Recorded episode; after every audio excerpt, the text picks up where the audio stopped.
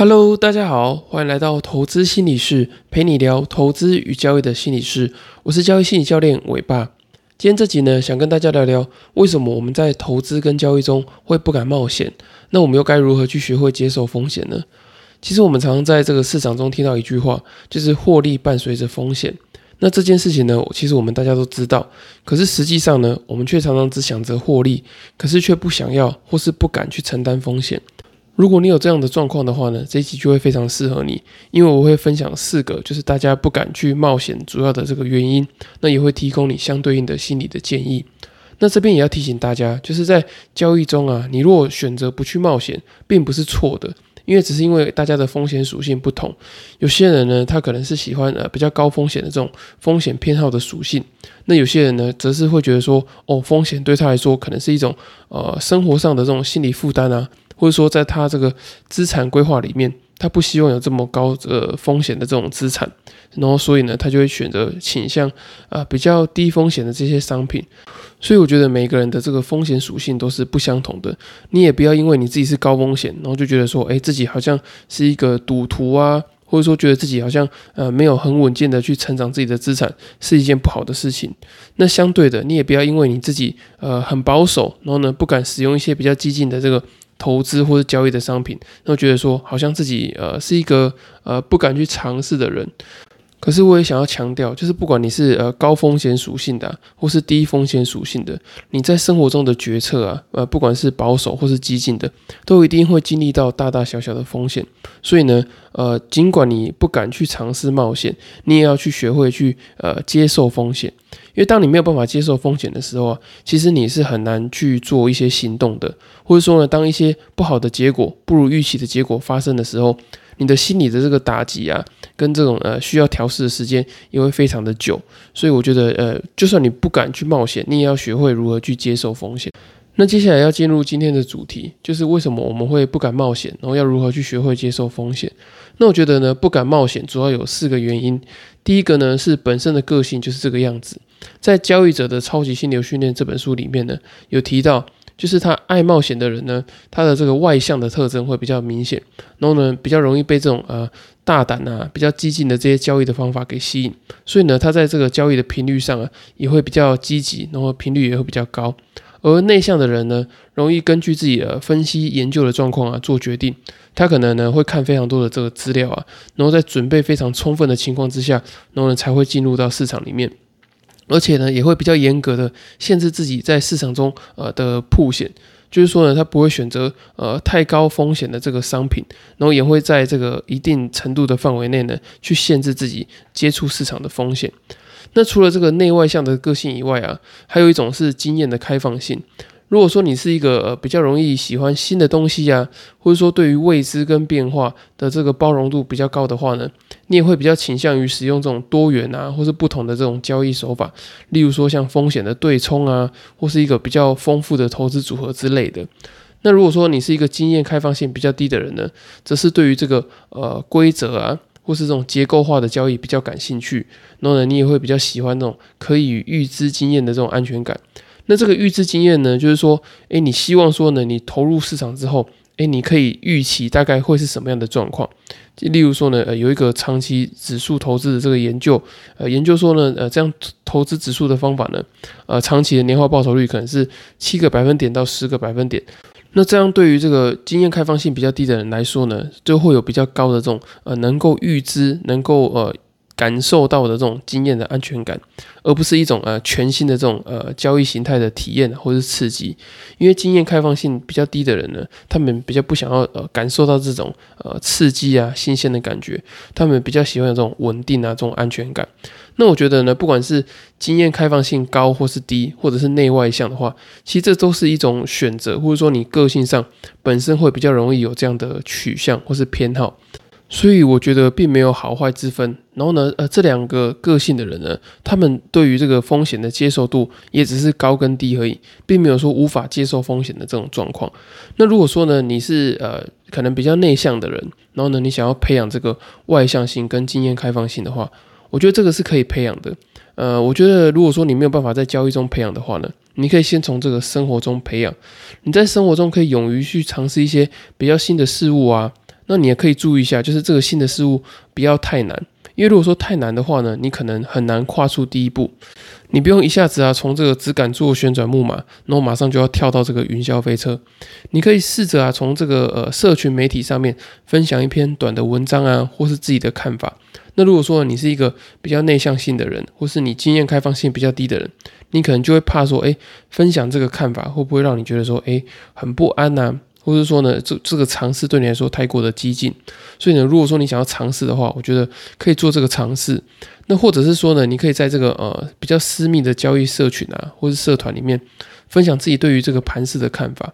那我觉得透过这样的方式呢，可以增加你的这个外向性或是经验的这种开放性。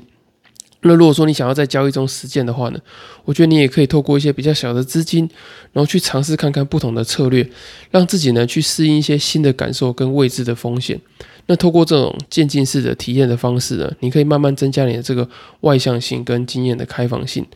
那如果说你是一个比较外向性或是比较经验开放性高的人呢，诶，你觉得说哦这样子好像对你来说太过的疲累，你要一直去学习新的事物啊？或者是说呢，你要一直呃有承担一个比较高的这种价格波动，你觉得说这样子会对你来说非常的疲乏，然后呢你也厌倦这样的生活的话，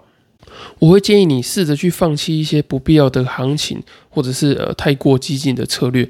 那当你学习如何去放弃之后啊，诶，你就会慢慢留住那些你比较喜欢，然后真正想要的那些呃方法。那你的这种呃性格跟这种呃取向呢，也会慢慢从呃过度的这个外向性啊，或是呃比较高的这个经验开放性，慢慢转变成这种比较偏内向，或是呃比较低经验开放性的。因为每个阶段呢，你的这个呃生涯跟财富的选择可能都会不同嘛。一开始年轻的时候，你可能会想要选择这种呃冲浪式的，就是呢有哪里有钱啊，你就去追，然后呢交易的方式非常的积极。可是当你慢慢的知道说哦，你想要追求稳定感之后，诶，你就可以慢慢的去限缩你一些比较激进的交易策略，甚至呢把你的这个方法变成是一个呃模组化或者是 SOP 化，比较有这种结构性的方式，让你不用消耗太多的这个认知的资源，或是呢放太多的心力在这种呃比较。呃，激进啊，比较呃交易频率比较高的策略上面。那第二个不敢冒险的心理原因呢，可能是你对于这个变动会感到害怕、感到恐惧。因为当你拥有的东西越来越少的时候啊，其实你对于这个很小的变动就会非常的敏感。以现实层面来说呢，假设说你有一百万的存款啊，你可能对于这个一万块的亏损不会感觉到非常的心痛。可是呢，如果你的存款不到十万块钱，这个心痛的感觉啊，可能就会非常的强烈。因为你拥有的东西太少嘛，所以呢，你对于这种很细微的这个损失啊，就会变得非常的敏感。你会觉得说，哦，小小的损失就会觉得说，哎，好像亏了很多钱的这种感觉。所以人家常常会说啊，人是英雄，钱是胆。当你这个呃，尽管你的这个交易能力很好，可是呢，你如果账面上的这个现金不够的时候啊，其实你是很少有这个呃心理的这个弹性跟心理的余裕去应付这种哦变动的这种呃害怕或是恐惧的感觉。那如果我们有这样的状况呢？我们该如何去克服呢？我觉得最好的方法并不是找寻什么呃天衣无缝的策略啊，或者说怎么样去学习呃对冲风险啊，或是避险。我觉得最好的方法是跟交易保持一些距离。那你要先好好的工作，累积本金，会是比较好的选择。因为我觉得这个方式啊，是会对你比较扎实、比较呃实际一点的方式。那当然了，你也可以去学习什么呃对冲风险啊，或是避险的这些策略。可是我觉得，呃，在你呃资金很少的情况之下，其实只要有稍微一点点的损失，或是增加这个避险的成本，你都会觉得非常的敏感。你会觉得说，哦，这些额外的这个成本。或是呢，呃，一点点的亏损都会让你觉得，哦，天哪，我的钱已经这么少了，然后还继续亏，或是呢，还继续花一些额外的钱去做这个避险的成本。所以，当你很害怕这种小的变动的时候啊，你就要想办法去增加你的这个安全感。那安全感怎么样增加呢？我觉得主要有两种方法。那第一个呢，就是增加你交易的实力，就是说呢，你在这个交易变动的过程中，你要想办法在低的风险里面赚到更高的金额嘛。那这种方式呢，就是需要靠你交易能力的累积，跟去学习一些呃交易的技巧啊，或是呢怎么样去做这个布局跟规划。那另外一个方式呢，就是增加你的财力。当你的这个本金越多的时候，诶，自然而然你就比较容易敢去做一些决策，或是呢敢去冒一些风险，承担一些风险。那当你实力没有办法增加，或是财力也没办法增加的时候呢，诶，我建议你就是呃要远离交易一点，或者说呢呃减少你这个呃投资的这个积极度。因为在这个你财力还不够，就是说呢，你的这个存款还不够的时候，其实一点点的亏损，真的都是会让你去做一些呃很偏差的这个决策。例如说，呃，报复性的交易啊，或者像我之前一样，呃，一开始用这个呃融资投资股票，结果亏了一些钱之后啊，呃，存款变少了，我就会觉得，哎，对于一些小损失很敏感，然后呢，就会想用这个选择权的方式，把之前的本金给凹回来。所以我觉得，当你还没有呃实力跟财力的时候，呃，建议你先把这些东西累积起来，然后呢再去进到市场里面。那对于这个市场的变动，你也会比较能够接受。那第三个不敢冒险的心理原因呢，就是你的自信心不够。当你没有足够的交易自信的时候啊，你在这个投资跟交易的过程，你就一直觉得说你办不到、做不好，那自然而然呢就不敢尝试做这个进场，或是做一些呃投资跟交易的决策。如果说你容易有这样的状况的话呢，通常你会是一个自我认同感或是自我价值感比较低的人。那这样的心理状态呢，也很容易让你在这个呃持股的过程，或是说做一些呃投资跟交易决策的过程，产生自我怀疑。你就会常常会想说，诶，我这样子做对吗？上次做对会不会只是自己运气比较好？或者说你会想说，诶，我自己有比别人好吗？为什么赚钱的会是我？所以，呃，当你没有办法相信自己能够做到的时候，你就容易呃会不敢冒险，然后呢会怕说呃自己会不会进场之后马上就亏钱。所以呢，我觉得相信自己能够做到，也是一个非常重重要的这个交易的能力。你有信心呢，才有勇气去承担这个交易的风险。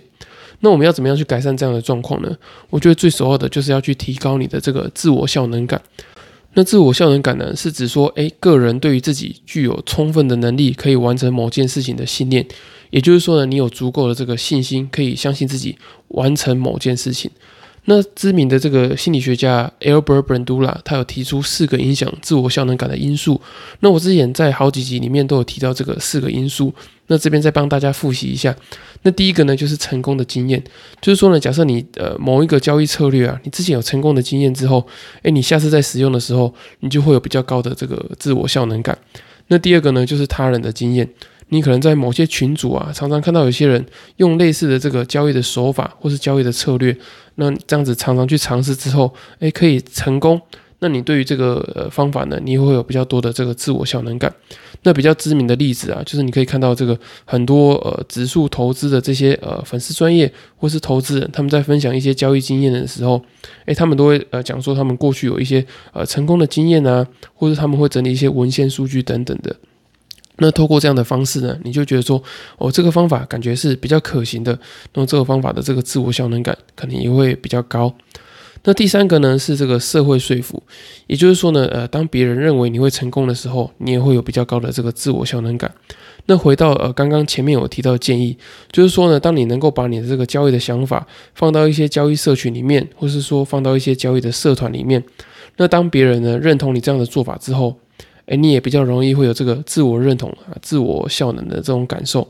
那最后一个呢，就是生理的讯号，就是当你发现你自己投入很多的时间跟精力在研究一个呃投资的计划、投资的假设跟策略的时候，哎，你就会发现说，哦，自己原来投入了这么多的这个时间，你就觉得说，哦，至少这些努力可能会是有价值的，然后你也会感受到你的确付出了很多的这个呃时间心力。那这样的这个生理的讯号呢，会给你回馈，然后让你产生更多的这个自我效能感跟信心。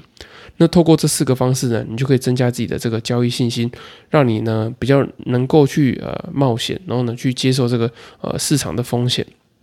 那最后一个不敢冒险的这个心理原因呢，就是害怕去犯错。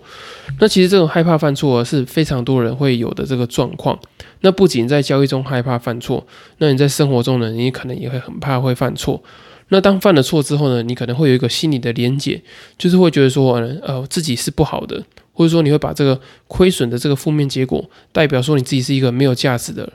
那当你是这种自我认同感比较低的状况的时候呢，你就会在交易中，你就会很怕去犯错嘛，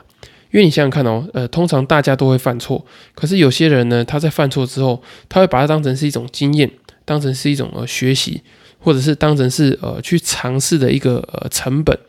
可是有些人呢，他在犯错之后，他就会开始去呃做一个内在的归因，他就会责怪自己说：哦，你看你犯的错，就代表你不够努力，代表你这个人不好，然后代表你这个人是没有价值的。那通常呢，你容易做这些负面的连结的话呢，你就会很容易呃害怕去犯错，然后呢，因为害怕犯错，你就不敢在市场中去行动啊，去执行一些投资的计划、交易的策略，然后进而呢就不敢去做冒险的动作。那如果说因为这样的状况不敢去接受风险的话，我们要该怎么样如何去改善呢？我觉得主要有两个方法。那第一个呢是增加你的控制感。那我觉得这个控制感对于害怕犯错啊，或是没有自信的人特别的重要，因为呢，你可以控制呃最糟糕的状况发生，你可以知道说，诶，你整个这个投资跟交易啊，最糟糕的状况大概是怎么样，而且呢，这个状况已经被你控制住了。那这个控制呢，最常见跟最务实的做法，当然就是控制你的亏损嘛，也就是我们常常听到的这个控制赔。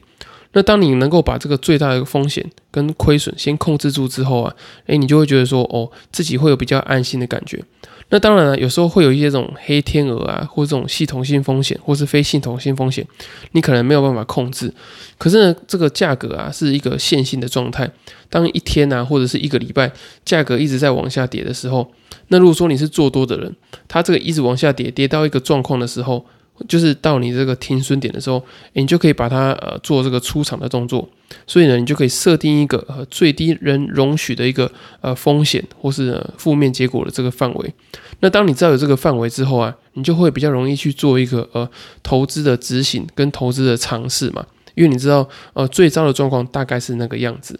那除了控制亏损以外呢，我觉得呃你可以去做一个呃交易的 SOP 啊。也就是说呢，你要去控制你的这个交易的程序哦，什么时候该进场，什么讯号该进场，然后呢，什么讯号该出场，这些呢，你可以都呃控制住。然后你也可以把你整个这个选股的逻辑啊、选股的流程、这个进出场的这个呃方式跟这个周期都把它设定好。